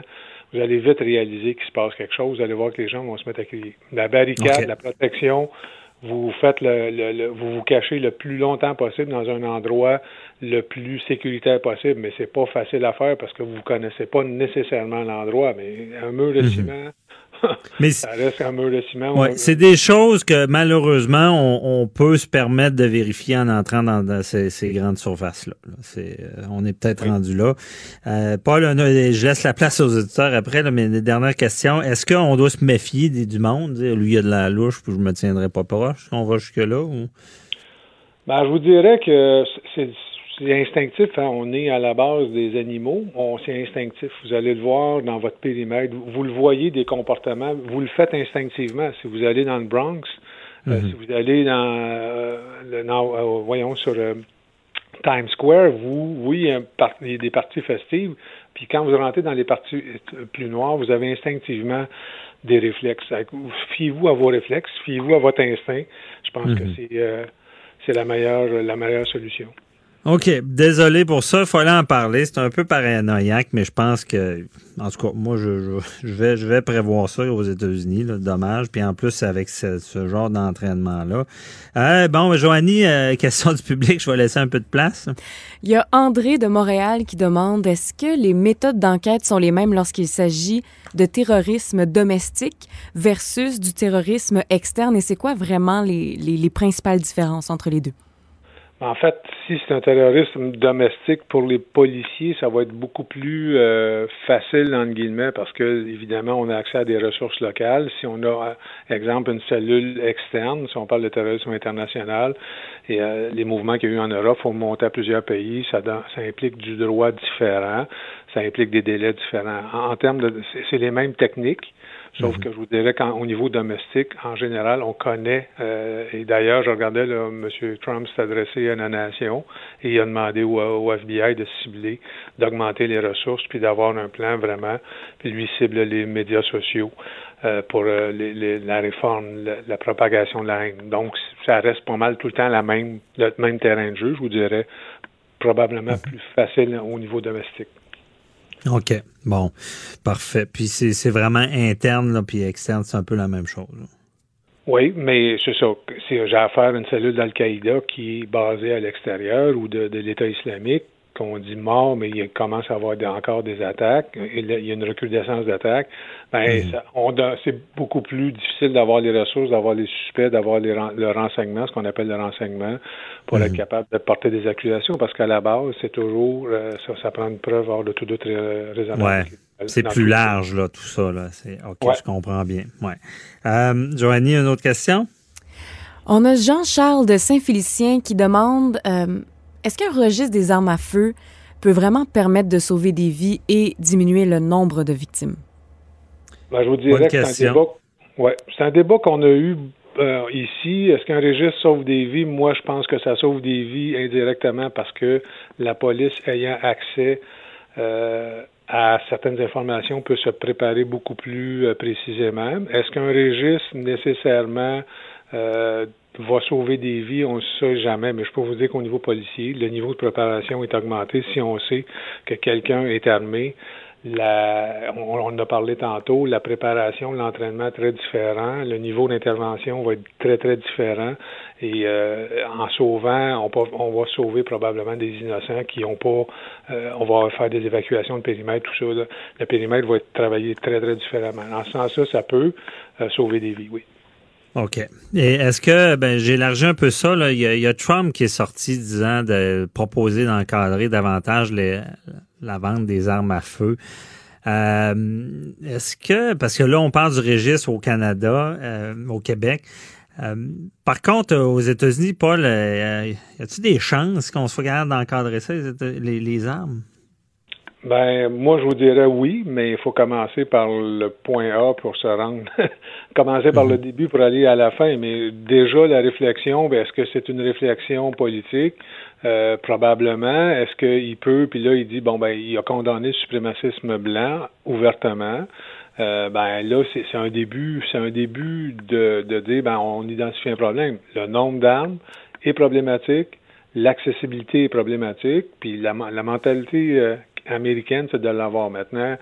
Pas de, pas de, puis la santé mentale, ben, c'est pas quelque chose, c'est ta vie. Au Canada, on vous revise aux cinq ans, mais est-ce que la déclaration obligatoire de serait une chose euh, importante à faire? Probablement. Si un médecin vous traite pour une maladie mentale, pour une maladie temporaire, ben si la question qui devrait être la deuxième question, est-ce que vous avez des armes? Oui, est-ce que on va, vous allez vous en défaire? on doit on doit c'est des petits moyens euh, des petits, mais est-ce que c'est, on est, les systèmes de santé sont prêts à faire ça? La question est non. Mhm. il faut commencer à quelque part. Je pense que là, euh, euh, il y a un début de quelque chose sous l'ère Trump. Est-ce que ça va se poursuivre? On verra. On verra, mais avec ton expertise, là, est-ce qu'il n'y a pas lieu de régler avant toute chose? L'histoire de l'accès non seulement aux armes, parce qu'on s'entend qu'aux États-Unis, bon, c'est dans la charte, ça a l'air bien compliqué, mais aux armes de destruction, ben, ben, non, pas de destruction, mais aux armes automatiques, lourdes, dignes de l'armée, il n'y a pas lieu de restreindre ça avant toute chose? Ben, au Canada, c'est restreint. Aux États-Unis, ça devrait être restreint. Les, armes, euh, les armes d'assaut qu'on appelle, les, les, armes de précision, tout ça. Euh, les armes de chasse, on comprend que c'est euh, relativement bénin, malgré que euh, dans les meurtres intrafamiliales, ça va être l'arme privilégiée, l'arme qui est mhm. disponible. Si on, euh, même si on sait que l'arme est là, euh, on peut pas empêcher, on peut pas empêcher la colère, mais on peut pas empêcher non plus le meurtre avec un couteau. Mais les armes d'assaut, effectivement, c'est problématique. Et c'est des armes qui peuvent, qui sont trop puissantes pour le, commun des mortels. Il faut avoir mhm. ces armes-là. Si c'est du tir sportif, au Canada, c'est encadré. Là. Vous pouvez pas faire ce que vous voulez avec les armes à autorisation restreinte. Euh, les armes d'assaut, euh, le gouvernement Trudeau, on l'a vu dernièrement, euh, avec une, une dame de la Polytechnique, j'oublie son nom, elle a quitté, elle a, elle a, claqué la porte, elle a dit non, c'est... Les gouvernements hésitent à aller là. Les gouvernements hésitent à aller là pour des raisons politiques. Mhm. En tout cas, les États-Unis devraient se pencher là-dessus, parce que des armes comme le, cas de Las Vegas, là, c'est, je veux dire, c'est impensable que, que, le commun des mortels ait accès à ce genre d'armes, d'armée. Merci beaucoup, euh, Paul Laurier, là, pour nous avoir éclairé dans ce domaine-là. On se reparlera dans un autre dossier. Merci, la bonne journée. Pareillement, bonne journée. Bye bye. Avocat à la barre. Avec François-David Bernier. Des avocats qui jugent l'actualité tous les matins. Le no fault. No fault qui veut dire euh, sans égard à la faute. Vous faites un accident au Québec, euh, vous pourrez pas poursuivre celui qui vous a rentré dedans. Vous comprenez bien ce système, on en parle souvent. Euh, et ça a été fait pour une raison. En 1978, on se rappelle, parce que on voulait pas qu'il y ait des poursuites de tous les bords. Comme je l'ai dit euh, tout à l'heure en, entrée d'émission, on ne voit pas d'avocat en train de donner une carte à quelqu'un qui a fait un accident disant ben si vous avez un dommage, nous irons réclamer, euh, vous dédommager. Non, parce que le système va couvrir les, ceux qui ont des, dommages en lien avec l'accident corporel. Euh, donc, on, on évite toutes ces poursuites-là. Par contre, euh, une personne, un étranger qui vient avec son véhicule sur le territoire fait un accident, ben là c'est pas la même chose. Là, il n'est pas résident, le no fault euh, ne s'appliquera pas. Euh, et justement, la SAC poursuit euh, quelqu'un de l'étranger pour 380 euh, 000. Euh, ils font le travail, comme on dit, parce que c'est quand même notre argent, c'est fait pour nos, nos, résidents. Voulant savoir plus sur le dossier et pour qui de mieux pour, nous éclairer que Mario Vaillancourt, porte-parole porte pardon, de la SAC. Bonjour. Bonjour, Maître Bernier. Merci d'être avec moi. Donc, Pouvez-vous nous expliquer un peu, je l'ai expliqué d'entrée de jeu, là, mais euh, la, personne, quelqu'un, exemple, du Maine qui vient ici avec son véhicule, s'il fait un accident, il va devoir payer. Là. Oui, ben vous l'avez, vous l'avez bien expliqué dans le fond, et je pense que les les, les résidents du Québec, peut-être c'est pas tout le monde qui était au fait de ce de cette particularité là, parce que d'entrée de jeu, évidemment, c'est un régime sans égard à la faute. Euh, comme Québécois, on est couvert évidemment ici et lorsqu'on va à l'étranger par le mhm. régime. Euh, mais euh, lorsque, ah, mais, euh, Monsieur Varanco, c'est important. C'est notre régime nous, nous couvre ici et à l'étranger. C'est ça, je comprends. Absolument. peu importe où vous vous trouvez dans le monde, euh, si vous avez, euh, si vous êtes impliqué et blessé là, dans un accident d'automobile, il ben, faut que ce soit un accident, soit que vous êtes piéton, euh, vous êtes tapé par une voiture, vous êtes euh, dans une voiture, vous avez un accident, vous êtes couvert, c'est comme si l'accident s'était produit ici. Alors ça, c'est important de bien comprendre oui. ce grand principe. Ben, c'est ça. Je pense que ça vient euh, nous faire aimer encore plus le, notre système sans égard à la faute, là, honnêtement. Ah oui, absolument, tout à fait. Et ça aussi, je pense que c'est, je pense que les gens sont au fait de ça, mais euh, c'est important de, de, de, le répéter. Lorsqu'on est à l'étranger, on, on, on, est couvert. Évidemment, on recommande aux gens là de, de nous contacter euh, lorsque ça arrive pour les, les, les suivis en termes d'indemnisation. Mais ben oui, mais moi, cordonnier mal chaussée, j'ai, me j'avais comme dans la tête c'est mes assurances voyage qui protégeaient ça. Mais euh, c'est bien de le rappeler. Ben, c'est sûr que là, on parle d'accident de voiture, mais si vous mhm. avez, évidemment, les gens comprennent qu'ils doivent avoir une assurance. Euh, s'ils ont, par exemple, un ennui de santé, là. ça, évidemment, euh, on comprend très bien que lorsqu'on va aux États-Unis, et il faut se protéger. Euh, il faut avoir une assurance euh, suffisante parce que on est susceptible, évidemment, lorsqu'on va avec notre voiture dans le Maine ou dans le Vermont ou dans le Connecticut, euh, si on a un accident, on peut être poursuivi. Alors, au niveau civil, il faut avoir une responsabilité. Mais sur l'aspect des dommages corporels, la Société de l'assurance automobile vous couvre. OK. Bien expliqué. Donc, si on, revient, si on, revient, à votre exemple du départ, on ne parlera pas du cas dont il était question pour des raisons de, de, mhm. bon, de, de, de renseignement confidentiel, mais, mais ce que je peux, sur le grand principe, oui, c'est-à-dire que euh, un, un, résident du Maine, prenons euh, cet exemple-là, qui s'en vient ici avec sa voiture, immatriculée au Maine, il y a un accident ici, admettons, euh, il va euh, il va avoir une collision avec une autre voiture, et dans l'autre voiture, il y a des Québécois qui vont être blessés, donc vont être indemnisés par la société. À ce moment-là, on parle de ce qu'on appelle le recours de subrogation, mhm. qui permet, selon la loi, à la société euh, de poursuivre, si vous voulez, l'automobiliste étranger, le non-résident, si vous voulez, là, pour mhm. sa portion de responsabilité. Et la responsabilité, évidemment, quand on parle du régime sans égard à la faute, on parle pas de responsabilité, mais quand on parle d'accident du genre, d'un non-résident, il y a une part de responsabilité qui est établie et selon le, le pourcentage, ben si c'est si la personne est responsable à 100% de l'accident, ben nous on va euh, on va entamer là des, des procédures. et pourquoi on dit subroger? Vous vous subrogez à la place de la personne que vous indemnisez? Ben, écoutez, ça, c'est sûr que dans moi, je suis capable de vous expliquer le grand principe, mais euh, n'étant pas avocat moi-même, mais c'est sûr que sur le grand principe, c'est la, la, la, société euh, donc peut euh, aller aller chercher des sommes auprès de ces automobilistes-là et non résidents qui sont ici. Et mhm. l'inverse est aussi possible à l'étranger, c'est-à-dire que si vous avez vous un accident euh, aux États-Unis, ben euh, nous on peut on peut entamer le même recours, si vous voulez, là, envers l'automobiliste américain, on parle des États-Unis, qui, qui mhm. vous a causé des dommages corporels sur le même principe.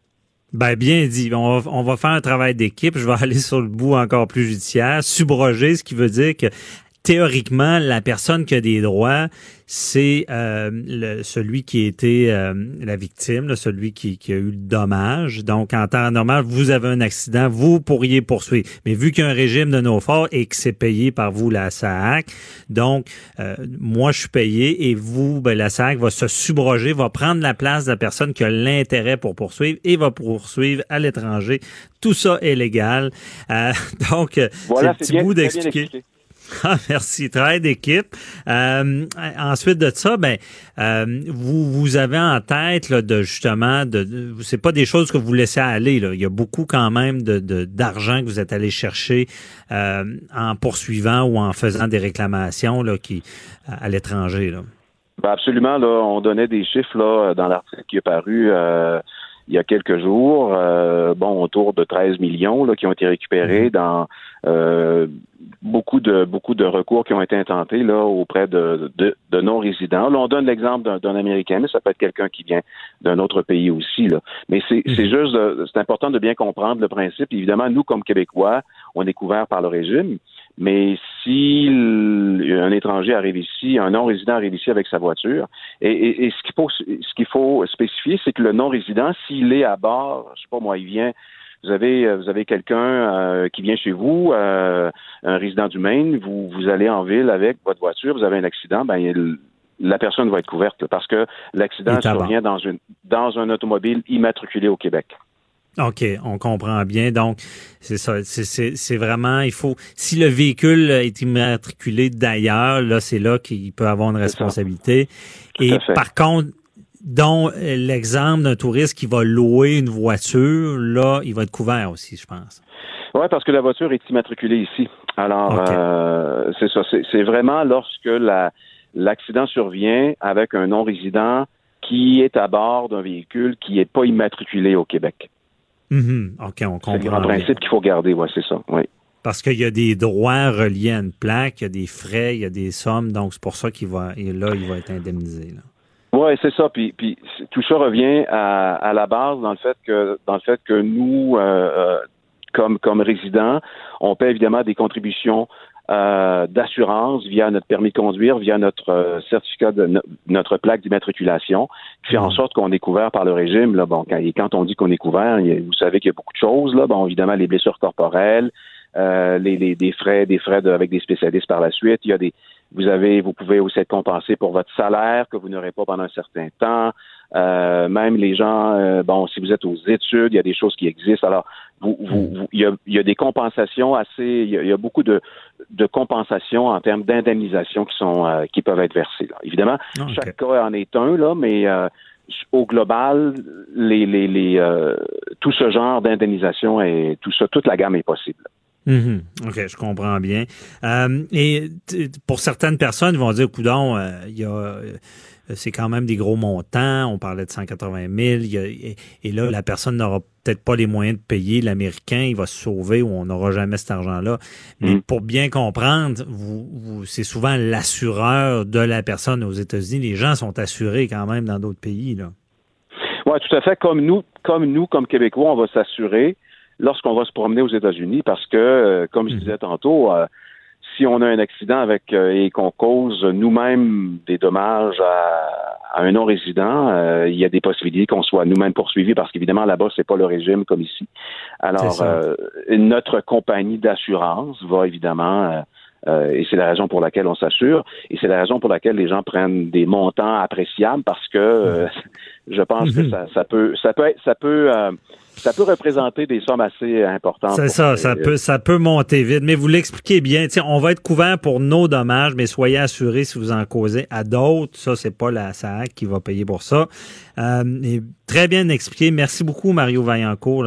très éclairant. Ça me fait plaisir. Merci, Maître Bernier. Bonne journée. Merci. Bye bye. Euh, Mario Vaillancourt de la SAC. C'est déjà tout pour nous. Ça va vite aujourd'hui. Euh, donc, euh, gros dossier.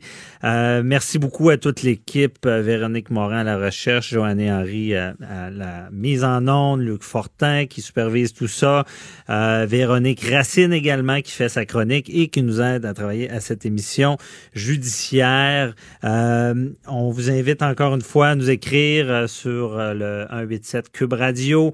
Euh, et on se retrouve demain à la même heure. Merci. Bye bye. Cube Radio.